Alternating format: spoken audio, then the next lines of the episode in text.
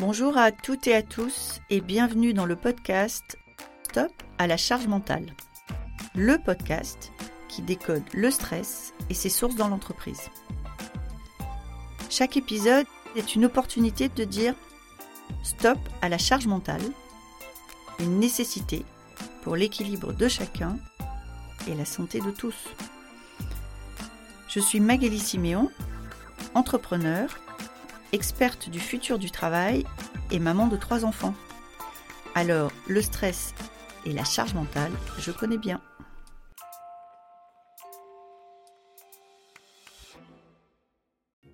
Nous échangeons chaque minute 38 millions de messages dans le monde. Vous vous rendez compte 38 millions de messages. Alors aujourd'hui, je reçois Anthony Mahé pour lui demander si ce volume a un impact sur notre charge mentale et donc derrière sur notre santé mentale. Vous allez voir, Anthony va nous parler de cloche, d'écologie, de politesse, hein, de bulle de l'attention, mais tous ces mots regroupés et mis ensemble hein, prennent beaucoup de sens avec une question fondamentale. N'avons-nous pas joué aux apprentis sorciers en déployant des outils sans nous soucier des règles du jeu pour les utiliser? Je vous souhaite une très bonne écoute. Bonjour Anthony, je suis ravie de vous accueillir euh, aujourd'hui sur le, podcast euh, Stop à la charge mentale. Est-ce que vous pouvez déjà commencer par nous dire qui vous êtes? Oui, bonjour. Donc, je suis Anthony Mahé. Donc, je suis sociologue, euh, spécialiste des questions du numérique, de l'économie de l'attention. Et je travaille pour le cabinet Eranos. je suis associé et directeur de la connaissance. Et Eranos, justement, on est un, cabinet qui utilise les sciences humaines pour décrypter les marchés et les, euh, pour les entreprises euh, afin de les aider dans leur transformation, que ce soit sur leur marché, que ce soit en interne du point de vue RH. Alors quand on, on, on, regarde, quand on vous cherche un peu euh, sur Google, vous avez un titre qui est beaucoup plus euh, romantique, je trouve. Vous êtes sociologue de l'imaginaire. Oui. C'est quoi ce sociologue de l'imaginaire? En fait, on considère que euh, la, la, façon dont on se comporte vis-à-vis de, par exemple, par, rapport au digital, par rapport au monde du numérique, c'est que euh, on a des représentations. Et en fait, nous, on s'intéresse justement à la façon dont les gens se représentent les choses, construisent des récits, parce que dans les représentations, il y a du rationnel, il y a du non rationnel, et que euh, on ne peut pas supposer que les gens s'approprient des objets tels que le numérique, sans y ajouter un peu de dimension un peu magique, un peu euh, ou alors euh, un certain nombre d'idées reçues, des croyances, des peurs, des angoisses, etc. Et en fait, nous, notre rôle avec l'imaginaire, c'est d'essayer de, de, de s'intéresser justement à la façon dont on mélange un petit peu des choses euh, justes et scientifiques et réelles avec des choses qui sont plus de l'ordre de, de l'angoisse, du subjectif, de, de crainte, de peur. Et on, et on retrouve de nombreux archétypes, souvent ce qu'on appelle des archétypes, c'est-à-dire des, des choses qui sont dans l'imaginaire collectif depuis des, siècles et des siècles et qu'on va retrouver, actualiser euh, dans, euh, dans, le, dans, dans, dans, des objets très contemporains. Ce que, ce que, vous voulez dire, en fait, si je, je traduis, euh, c'est qu'un smartphone, c'est pas juste un smartphone, c'est autre chose. Non, un smartphone, c'est avant tout un, un, un, objet et un moyen de communication. Et les façons qu'on a de communiquer euh, et la façon dont on, s'y prend pour communiquer, euh, elle est inscrite justement dans des règles sociales, dans des normes en réalité dont on ne prend pas forcément conscience, et que euh, ça vient actualiser tout à coup des voilà des nouvelles des nouvelles tensions, des manières d'échapper, des manières d'échapper à, la règle. Et on voit par exemple avec le smartphone que mettre cet objet entre les gens, c'est pas sans incidence. C'est-à-dire que les gens vont euh, se détourner de certaines règles qui avaient été pourtant euh, édifiées de façon dans, dans, les conversations ordinaires, dans la vie quotidienne, etc. Et tout à coup, voilà, il y a, ça vient un peu bouleverser euh, ce qu'on appelle l'ordre social, c'est-à-dire la façon dont les choses se déroulent, euh, font, font notre notre vie. Hein, et, et, voilà. Et donc, ça peut créer des tensions, ça peut créer des conflits, ça peut créer des nouveaux problèmes. Et on va essayer d'identifier justement là-dedans la façon dont un, nouvel objet vient tout à coup transformer euh, ce qui était euh, parfaitement établi jusqu'ici. Est-ce que euh, vous pourriez me donner un exemple de règles qu'on transgresse avec nos smartphones, de règles établies qui sont transgressées? Oui, mais typiquement, bah, si, si on, on, va sur le sujet de, de la question de l'attention, euh, on, a, on a un moyen de communication qui est euh, autour de la, question de la sollicitation. La sollicitation est un, sujet important parce qu'en fait, on, connaît depuis des siècles un des plus grands moyens de solliciter les gens et de, et de faire communauté autour de ça, c'est faire sonner les cloches. Vous savez, c'est faire sonner les cloches dans une ville, les cloches de l'église ou la sirène d'une mairie, par exemple. C'est quelque chose d'extrêmement codifié, d'extrêmement normé, qui est toujours euh, discuté. Il y a beaucoup de procès. Euh, les, les néo-ruraux dans les campagnes qui sont pas contents d'entendre la cloche euh, de l'église sonner, etc. Donc on voit que ça dérange. Et c'est intéressant parce que le, téléphone, de ce point de vue-là, euh, ben, si on, fait la comparaison entre la façon dont on utilise les cloches très réglementées. C'est le maire de la ville qui a la seule autorité pour faire, euh, pour donner euh, l'autorisation de faire sonner les cloches. Et avec le numérique, on a ces petites cloches de YouTube, ces petites cloches de notification, qui en fait sont complètement aujourd'hui débridées. C'est-à-dire qu'on ça sonne à n'importe quelle heure, n'importe comment, etc. Et c'est intéressant de voir, avec particulièrement avec les smartphones, que euh, bah, d'une certaine façon, c'est comme si à tout moment de la journée, des gens faisaient sonner les cloches de l'église en permanence pour euh, des personnes en, particulier, et que euh, et la façon dont on utilise les, ce moyen de communication, donc les, les, notifications, les applis, les emails, les messages, etc. C'est voilà, c'est comme si euh, on se mettait à faire sonner toutes les cloches à tout moment de la journée, sans aucune structure, sans aucune règle. Donc, ce qui a changé, par exemple, avec le numérique en termes de, de règles, c'est que ben, on se permet de faire sonner les cloches entre guillemets à n'importe quel moment, alors que jusqu'ici, ça avait été extrêmement et rigoureusement codifié. Oui, je comprends. Alors, une de vos expertises porte sur l'économie de l'attention. Est-ce que vous pouvez nous, nous dire ce que c'est que l'économie de l'attention? Oui, l'économie de l'attention, ben, c'est un terme qui a, qui a, apparu justement avec, euh, avec un économiste qui s'appelle euh, Herbert Spencer, qui faisait en fait le, le constat que euh, on a un modèle économique en fait qui, est beaucoup tourné vers la, publicité et la communication, et que à un moment donné, avec les moyens technologiques de diffusion, on allait voilà de plus en plus pouvoir diffuser euh, et répéter euh, des messages. Et l'économie de l'attention apparaît à partir du moment où il y a un tel niveau, tel volume d'informations en circulation que la capacité d'attention, c'est-à-dire qu'en face, il faut des gens qui ont un cerveau et qui sont capables de trier l'information, de trouver les points saillants, de s'approprier toutes ces informations, etc. Et on est arrivé à un point de rupture euh, assez rapidement dans, dans, les années 90-2000, particulièrement avec l'explosion du digital, où euh, bah, en réalité on a beaucoup plus de volume d'information que de capacité d'attention disponible. Et à ce moment-là, euh, il y a une, économie de l'attention parce que en réalité, euh, ce qui compte, c'est de réussir à capter l'attention euh, d'un public dans un, pas dans un volume et dans un bruit, dans un brouhaha même, on pourrait dire euh, numérique, et qui fait que la valeur véritablement euh, euh, aujourd'hui sur, euh, sur les plateformes numériques, etc., c'est de réussir à aller capter cette attention. Et on met tout en œuvre dans, dans cette économie, justement, en termes de design, en termes de, euh, en termes d'outils euh, numériques, etc. Des, euh, on met en place des choses pour aller, euh, pour réussir justement à attirer l'utilisateur qui est assailli d'informations de partout pour l'attirer vers soi. Donc l'économie, c'est cette compétition pour capter le peu de temps de cerveau disponible Mmh. Euh, comme, comme en, parlait euh, le patron de TF1 à une certaine époque, euh, voilà, qui, qui, qui, reste. Ce qui veut dire que euh, cette, cette, économie pour capter mon attention, elle va être contributrice de ma charge mentale parce que j'ai déjà dans ma tête des tâches de fond qui est tout ce que je dois faire et en plus mon cerveau est sollicité par l'extérieur et distrait finalement par l'extérieur et les deux se mélangent dans ma tête oui, en fait, c'est ça.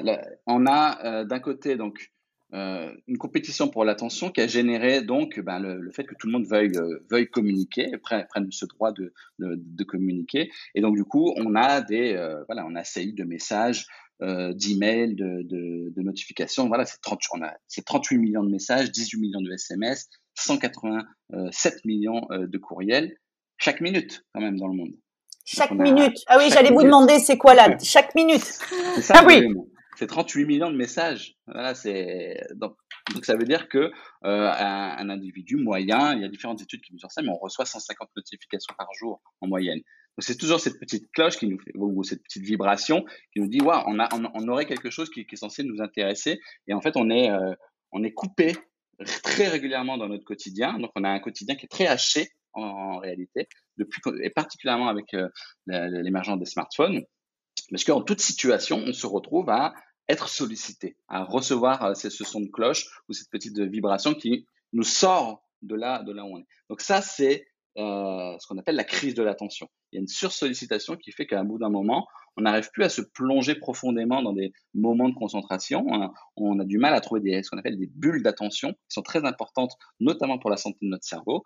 Et, euh, et donc, on est, on est haché. Et évidemment, euh, ce qu'on avait oublié, c'est qu'en plus de ça, euh, ben, il y a déjà un, un évidemment le, le cerveau, il n'est il est pas vide quand il reçoit tous ces messages. Il y a déjà un certain nombre de charges voilà, il n'y a, y a, pas de, y a pas de, de, de, neutralité au départ. Et dans, donc, on a un, un, contexte de surchauffe qui vient s'ajouter à la charge mentale, la charge sexuelle, la charge contraceptive.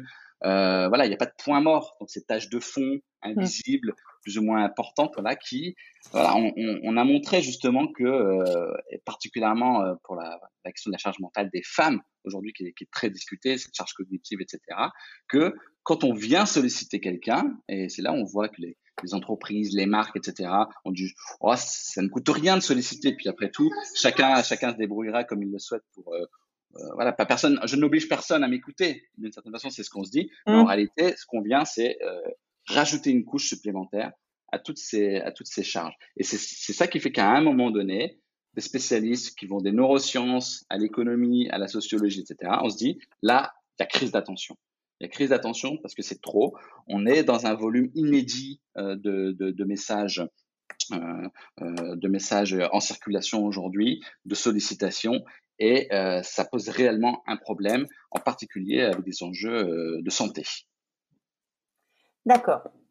Et est-ce que, parce que on entend beaucoup dire aujourd'hui que nous sommes tous moins attentifs, mais quand je vous écoute, c'est pas que je suis moins attentif, c'est que je suis beaucoup plus sollicité.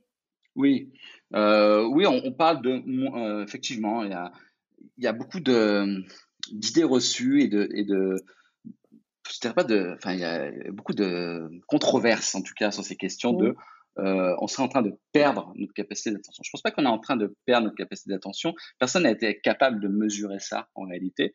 Euh, il y a ce mythe du, euh, du poisson rouge on mmh. parle, on dit ah, on se rapprocherait du niveau d'attention du poisson rouge. En réalité, personne n'est capable non plus de mesurer le taux d'attention d'un poisson rouge, etc. Donc, je pense qu'il faut, il faut faire très attention. Il y a énormément de, de, de fausses informations ou d'informations très approximatives qui se veulent scientifiques sur ces questions-là. Et je pense pas que le, le débat, euh, il n'a pas lieu autour de on, on, on a moins d'attention qu'avant. C'est surtout qu'on a plus d'informations à mmh. traiter qu'avant. Et, et, là, le, réel problème, on est plus sollicité qu'avant parce qu'on n'a pas réussi à euh, délimiter, créer euh, des brides ou des, des soupapes pour mieux euh, contrôler justement la façon dont on sollicite les gens.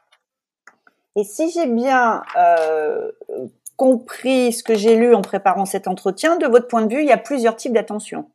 Oui, ça aussi, c'est quelque chose, et, c'est une autre façon de répondre à votre question euh, précédente, c'est de se mmh. dire, on ne perd pas d'attention, c'est qu'en réalité, aujourd'hui, on a un volume d'informations qui, en fait, s'adresse à, surtout un seul régime euh, d'attention. Il faut avoir à l'esprit que l'attention, en gros, elle fonctionne sur quatre types de régimes. C'est assez simple à comprendre. Et euh, il y a le, le régime qu'on appelle, et c'est Dominique Boulier, hein, qui, est un sociologue spécialiste de la question, qui les a, euh, qui les a mentionnés et décrits, il dit il y a un, régime qui s'appelle l'alerte. L'alerte, c'est justement c'est la notification, c'est l'information flash, c'est le truc un peu sensationnel, c'est le truc qui fait irruption, euh, breaking news, etc. C'est le truc qui tout à coup surgit et de, devrait donc du coup nous accaparer. Donc ça, c'est une manière d'attirer l'attention, c'est alerter. C'est la fonction des cloches aussi. On parlait tout à l'heure, quand on fait sonner une cloche, en général, c'est qu'il y a quelque chose d'important. Ouais, on fait pas ça juste pour s'amuser. Et euh, le problème, c'est que, et on, le voit assez, on le voit bien, c'est que quasiment, euh, il y a une aspiration de d'un grand nombre, je ne dirais pas l'intégralité, mais d'un grand nombre de messages, de communication qui sont sur ce régime d'alerte. En fait, on pense que communiquer, c'est alerter. Il faut que ça surgisse immédiatement. Il faut que, euh, par un design, par, un, par le son, par etc., il faut que, poum, on fasse irruption tout à coup. Ok, ça c'est une façon d'alerter, mais si on ne fait que alerter sur ce modèle-là, vous savez, c'est le, le, mythe hein, de Pierre qui crie au loup. Bah, à force, bah, les gens, ils écoutent plus. Ils disent oui, c'est encore Pierre qui, qui, nous dit ça. Et c'est exactement ce qui se passe en réalité pour les marques qui communiquent sur le système d'alerte. C'est que alerter sur le fait qu'il y ait 15% de promotion, normalement, c'est pas une alerte, quoi. Et euh, je pense qu'on a, on, a confondu justement et, euh, et, surmobilisé ce régime-là. Il en existe d'autres, justement, et c'est en ça que l'attention n'est pas en, danger de ce point de vue-là. Ce qui est en danger, c'est de, tout mettre sur l'alerte. Et les autres, c'est très simple, c'est la capacité de projection. Il faut donner à la, la projection, régime de projection, c'est donner la, la, possibilité aux gens euh, de, de, réfléchir. Donc, c'est euh, donner un document, où on prend le temps un petit peu de se projeter, de faire, euh, de réfléchir, de calculer, de, de, de penser euh, euh, au passé, etc., pour essayer de, euh, de réfléchir. Donc ça, c'est la concentration. Demander un petit peu aux gens de se concentrer, et c'est ce que, ce que font très bien les écoles, par exemple, hein, on demande aux, élèves de... Bah, je pense qu'aujourd'hui, il faut qu'on, quand on se sollicite aussi entre les gens, les marques vis-à-vis de leurs consommateurs ou au sein des entreprises, bah, donner des possibilités aux gens de se, solliciter, mais pour se concentrer aussi. Donner, voilà. Et ça, c'est important. Notre cerveau, il a besoin de réfléchir comme ça. Il y a aussi l'immersion. On a découvert avec la, vidéo et euh, le, euh, le, jeu vidéo aussi, par exemple, c'est des, des, processus d'immersion. C'est pas c'est pas être inactif que de regarder une vidéo. On a, on a ce vieux, ces vieilles idées reçues sur on est passif devant un écran, etc. Pas forcément il y a des situations, par exemple dans un jeu vidéo, on est en immersion et l'immersion, c'est une forme d'attention, c'est un régime d'attention. Notre cerveau aussi se développe, euh, c'est, et euh, du coup, ça, voilà, ça, c'est une façon de se, de se de développer euh, d'un point de vue cognitif. Et c'est, en fait, c'est aussi la fonction très très simple et très basique du livre. Le livre permet aussi l'immersion ou un catalogue ou voilà, de prendre le temps de un petit peu se plonger dans quelque chose. Et le quatrième régime, c'est la fidélité la fidélité, euh, oui, contrairement à ce qu'on peut croire, c'est un régime d'attention, être fidèle, parce que c'est euh, typiquement c'est l'Église hein, qui a inventé ce, ce, cette forme d'attention. On parlait des cloches tout à l'heure, hein, c'est pas pour rien, c'est que justement euh, comment l'Église se rend attentif vis-à-vis de, sa, communauté, Église ou autre, forme de religion, c'est comment on se rend attentif vis-à-vis d'une communauté, comment on la rassemble, comment on la relie, et ben c'est par des moments de ritualisation, des rassemblements. Voilà, donc on, on, on a l'air, on, on, en tout cas, on, on, fait venir les gens. Il y a des, il y a des moments, il y a des rythmes très particuliers, voilà, pour, pour faire vivre une communauté. Et c'est pas déstructuré, c'est pas n'importe quand, c'est pas n'importe comment. Ce qui est très différent justement entre une communauté euh, autour de la fidélité d'une communauté comme Instagram où ça va un petit peu dans tous les sens. Voilà, on, parle aujourd'hui beaucoup de communautés euh, sur le numérique. Il faut faire attention. Il y a peut-être des vraies communautés, mais une communauté, elle, se caractérise par un rythme très particulier, par de la ritualisation, par euh, de, l'itération. Ça se construit dans le temps. Et justement, ça, c'est un des points, euh, euh, en réalité, c'est la, la, question du temps long. Et l'attention, c'est pas que du temps court, c'est pas que du temps saccadé, c'est pas du tout de suite et maintenant. C'est aussi construire dans la longueur, dans le temps long, etc. Et les, et les marques qui pourtant semblent très intéressées par la question de la fidélité, elles ont un petit peu oublié que la fidélité, ça se construit d'abord sur le temps long. Et ensuite, peut-être par des petits systèmes d'alerte, euh, par des moments d'immersion, etc. Je pense qu'en réalité, ce qui se passe, c'est qu'il y a un dérèglement médiatique. On a, on concentre dans la transformation numérique l'énergie de la communication sur les outils numériques parce qu'ils nous paraissent plus rapides, moins coûteux, euh, sans impact, mm. alors qu'ils en ont de l'impact. Ils ont un impact parce qu'ils sont euh, demandeurs d'énergie, demandeurs d'attention. Donc c'est de l'extraction d'attention, c'est de l'extraction aussi euh, de euh, d'énergie euh, environnementale parce que tout ça, ça fonctionne pas magiquement. Le numérique, ça a un coût et à chaque fois qu'on envoie un email, ça a une empreinte carbone, cet email. Et je pense qu'on a, on a oublié justement que euh, ben, on avait une certaine responsabilité vis-à-vis des médias qu'on utilise. Et c'est la crise de l'attention, pour moi, c'est ce dérèglement médiatique qui fait que par facilité, par confort, on va euh, se focaliser sur l'alerte par le numérique parce que c'est beaucoup plus simple. Mais en réalité, ça pose un certain nombre de problèmes. Donc ça veut dire que je suis employeur, je veux prendre soin de mes salariés, euh, j'ai intérêt à travailler sur une pédagogie de la communication, c'est-à-dire euh, ce qu'on n'a jamais fait finalement, puisque ces nouveaux outils sont arrivés comme une espèce de génération spontanée. J'ai jamais vu quelqu'un prenait le temps d'avoir euh, de structurer une pédagogie d'utilisation. Et donc en fait, cette pédagogie de l'utilisation, elle aura à la fois, elle permettrait de prendre soin de ses salariés et elle aura aussi un impact écologique. Oui, tout à fait. Et je pense que c'est important de d'avoir cette, cette vision globale des choses.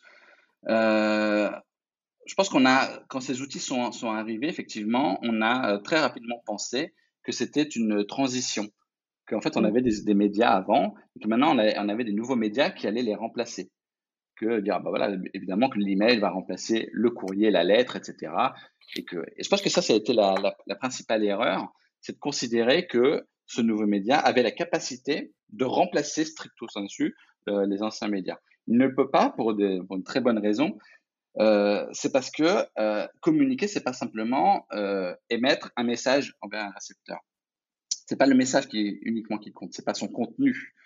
Euh, de ce point de vue, parce qu'on pourrait se dire, bah finalement, je, je, dis la même chose par email ou par courrier ou par SMS. C'est quoi la différence? En fait, c'est très différent parce que l'expérience qu'on fait du média en particulier, elle, elle est très différente et que c'est pas là du tout la même chose, par exemple, de recevoir une lettre par courrier que de recevoir la, le même, le même contenu par mmh. email. Pourquoi? Mmh. Parce que quand je reçois tous ces emails, euh, enfin, quand je reçois un email, j'en reçois pas un, j'en reçois plein. Et que déjà, il faut commencer à se concentrer sur comment je vais rentrer à l'intérieur de chacun d'entre eux. Euh, à quel moment, puisque à chaque, à chaque fois que je commence une lecture, je suis déjà happé par quelque chose, par une autre sollicitation, etc.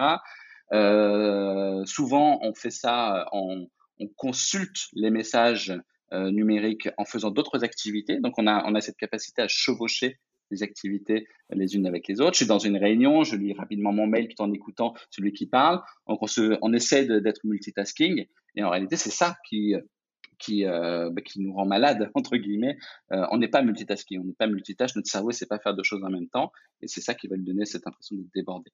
Et euh, voilà, voilà l'erreur qu'on a fait avec ces, outils numériques et la pédagogie qu'il faudrait euh, installer. Ce sont des nouveaux médias qui ont une certaine utilité. Et je pense qu'il ne faut pas euh, penser que, euh, euh, que ça, que ça exactement la même utilité que, que le média d'avant. Donc il faut penser à quoi ça sert d'envoyer un mail, à quoi ça sert de mettre prioritaire sur l'email, etc. Euh, je pense à que quoi ça, ça sert de mettre en copie? À quoi ça sert de mettre en copie? Ça, c'est une, une, grande... Parce qu'en en fait, quand on, quand on regarde de près, la façon dont on communique, les usages, euh, en fait, ils sont euh, déresponsabilisés. C'est-à-dire, j'envoie, j'envoie parce mmh. que ça coûte rien. Euh, et en fait, bah, si ça a un coût, sauf que celui qui va payer, c'est celui qui va recevoir derrière.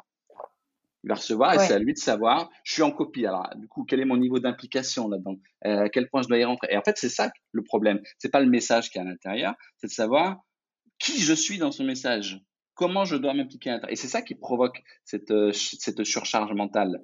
C'est-à-dire, tout à coup, je me, je me demande, à, voilà, on crée des incertitudes parce que la, façon dont on échange, particulièrement dans le monde de l'entreprise, les emails, euh, en réalité, euh, on, oublie euh, de d'impliquer le récepteur dans le message qu'on lui envoie. On lui envoie, point. Donc ça veut dire que d'une certaine façon, on, on c'est comme si on envoyait un mail à un ordinateur et pas à une personne. Oui, c'est vrai. Oui, c'est vrai. C'est vrai. Et, c'est la même chose pour les, pour les plateformes, etc. On poste des choses sans se soucier de savoir si euh, mmh. c'est vraiment important. Et en vous écoutant, je me disais que euh, si j'applique à moi, c'est comme si euh, je voulais avoir un délai de réaction qui était proportionnel au temps qu'avait mis le message pour m'arriver. Donc mmh. vous avez raison, quand je reçois un courrier par la poche, je le pose sur mon bureau et euh, je vais l'ouvrir dans la journée. Mais voilà, quand je reçois un mail, et, et bon, je me, je me, suis beaucoup soignée, mais quand je reçois un mail, j'ai cette espèce d'impression qu'il faut répondre tout de suite. Ouais. Parce qu'il est arrivé très vite, donc il faut que ça reparte très vite. Et en fait, j'avais jamais factualisé ça, qui est que finalement, je m'impose un rythme sur le mail et que je m'impose moi-même, en fait. Je pourrais décider de répondre plus tard. Je pourrais décider de répondre à tous mes mails le soir, par exemple. Et on va vous remercier pour votre réactivité, d'ailleurs. Oui, bien sûr. Et, euh, et, évidemment, même sur les, les, les, mails, par exemple, de réclamation consommateur, voilà, ils sont très frustrés, les gens, quand ils envoient un mail, de ne pas avoir la réponse. Donc, en fait, on a, on a, on a créé, on a installé en fait cette idée qu'il fallait de l'immédiateté euh, dans, ou de l'instantanéité dans nos échanges. Mm. Ben, il, en, il, en, faut sans doute euh, à certains égards, mais je pense qu'on on a, on confond tout et on a tout mis dans le même bateau. Ouais. Ouais, je suis d'accord. Et, euh, et je pense que ça, c'est et la pédagogie, elle vient euh, non pas de, parce qu'on insiste beaucoup aujourd'hui dans les solutions qu'on imagine, parce qu'on on prend, on prend conscience de, de, ce problème dont on parle là. Sauf que les réponses sont souvent du, euh, du point de vue du récepteur. On va l'aider, bon, on va, on va vous aider à, à, à, à mieux gérer vos emails, à gérer mmh. votre temps, euh, à vous aménager des choses, etc. le problème, il n'est pas tellement là. Enfin, sans doute que c'est toujours bien de le faire, mais surtout du point de vue de comment on sollicite, les règles de la sollicitation. Euh, comme je disais, solliciter, euh, en réalité, ça ne devrait pas être un acte anodin. Je pense qu'on a complètement banalisé euh, l'idée de solliciter et de faire sonner une cloche. et que c'est ça qui nous, pose problème aujourd'hui. Et la pédagogie ou les systèmes RH devraient se concentrer là-dessus. Et je pense que parmi les, différents types de solutions, il y a à se concentrer sur la diversité des choses. On, sait qu'il y a une diversité d'attention, euh, eh ben, euh, je pense que pour communiquer, euh, même dans une entreprise, on peut utiliser toutes ces formes d'attention, fidélité, projection, euh, et ça veut dire aussi varier les médias. Donc ça veut dire, on mise pas tout sur le mail ou sur la messagerie instantanée de l'entreprise. C'est que ben, il faut aussi euh, par moment choisir du magazine, redonner du voilà du, du papier, des choses comme ça pas pour le plaisir du papier, pas parce que je suis un, un je suis pas un défenseur particulier de, des médias traditionnels ou quoi. Il s'agit pas non plus de faire un débat sur euh, l'empreinte écologique. Euh, tout pollue hein, en réalité. La question c'est euh, faire en sorte que euh, on puisse suffisamment varier les médias, y compris la conversation, y compris. je pense que les gens par facilité envoient un mail alors que leur collègue, il est à, il est à deux mètres et que c'était pas une information qui nécessitait de passer par mail. Ouais. Euh, et je pense qu'on on a besoin de, de, de, se redonner des limites, des contextes. Et peut-être que les RH pourraient, euh, les ressources humaines, dans leur mmh. fonction, pourraient justement essayer de redéfinir hein, ce cadre qui manque, euh, qui est extrêmement lâche aujourd'hui. Et sur, voilà, ben, on a plusieurs médias à notre disposition, y compris la rencontre physique. Et, ouais. et, je pense qu'on a besoin de tout Ouais, quand je vous écoute, en fait, je me dis finalement, le mail n'est pas un média de, de conversation. Et c'est devenu dans les entreprises un média de conversation. Et quand je vous écoute, ce que ça me suggère, c'est finalement, il y a des notions de règles de politesse. C'est vrai que euh, je vais pas appeler quelqu'un à 22 heures, je vais pas aller frapper euh, à la porte d'un bureau euh, à des heures. Euh, et par contre, j'envoie le mail n'importe quand. Et, et, je me dis au moins, mais moi je l'entends, et au moins c'est parti, je me le suis sorti de la tête. Et en fait, ce qu'on se dise pas, c'est que ok, c'est parti, je me le suis sorti de la tête, mais que le seul le fait qu'il puisse exister, je crée autre chose dans la tête de quelqu'un d'autre. Oui, et qui lui va peut-être avoir ce même problème de dire je ne serai pas tranquille tant que j'aurai pas traité ce message-là, euh, parce que bah, des gens sont consciencieux, etc. Et euh, ça va rester une charge justement supplémentaire tant qu'il n'aura pas traité. Donc il va le traiter, et, et quelle que soit l'heure et quel que soit le jour de la semaine. Et non, non, mais euh, bien, bien, sûr qu'on parle du droit à la déconnexion aujourd'hui, donc on voit que ça, ça évolue, mais quand même, on, on, on, est loin, on est loin du compte. Et je pense que quand un mail commence à, à revenir avec euh, quatre ou, quatre ou cinq fois, avec des éléments, avec une personne qui, je pense que ça devient de la conversation et en réalité c'est plus le lieu, quoi. C'est plus le lieu. Et ça, c'est des choses que les entreprises doivent aider leurs leurs salariés en fait à comprendre et à mettre en pratique pour prendre soin de tout le monde. Ouais. Eh ben, écoutez, merci beaucoup Anthony, c'était passionnant. On va essayer d'appliquer chez Lily et puis je vous dirai ce que ça donne. Hein. Mais en tout cas, merci pour votre pour votre rapport. Ben, merci à vous. Et à bientôt peut-être. Hein. Merci beaucoup d'avoir été avec nous aujourd'hui. Cet épisode vous a plu? N'hésitez pas à me laisser une note. Envie d'en savoir plus? Abonnez-vous directement depuis votre appli de podcast préféré. Et si vous souhaitez me confier votre histoire sur le stress en entreprise, contactez-moi via notre site Lily facilite la vie. Le lien est dans la description. Je vous donne rendez-vous la semaine prochaine pour un nouvel épisode de Stop à la charge mentale. Merci et à bientôt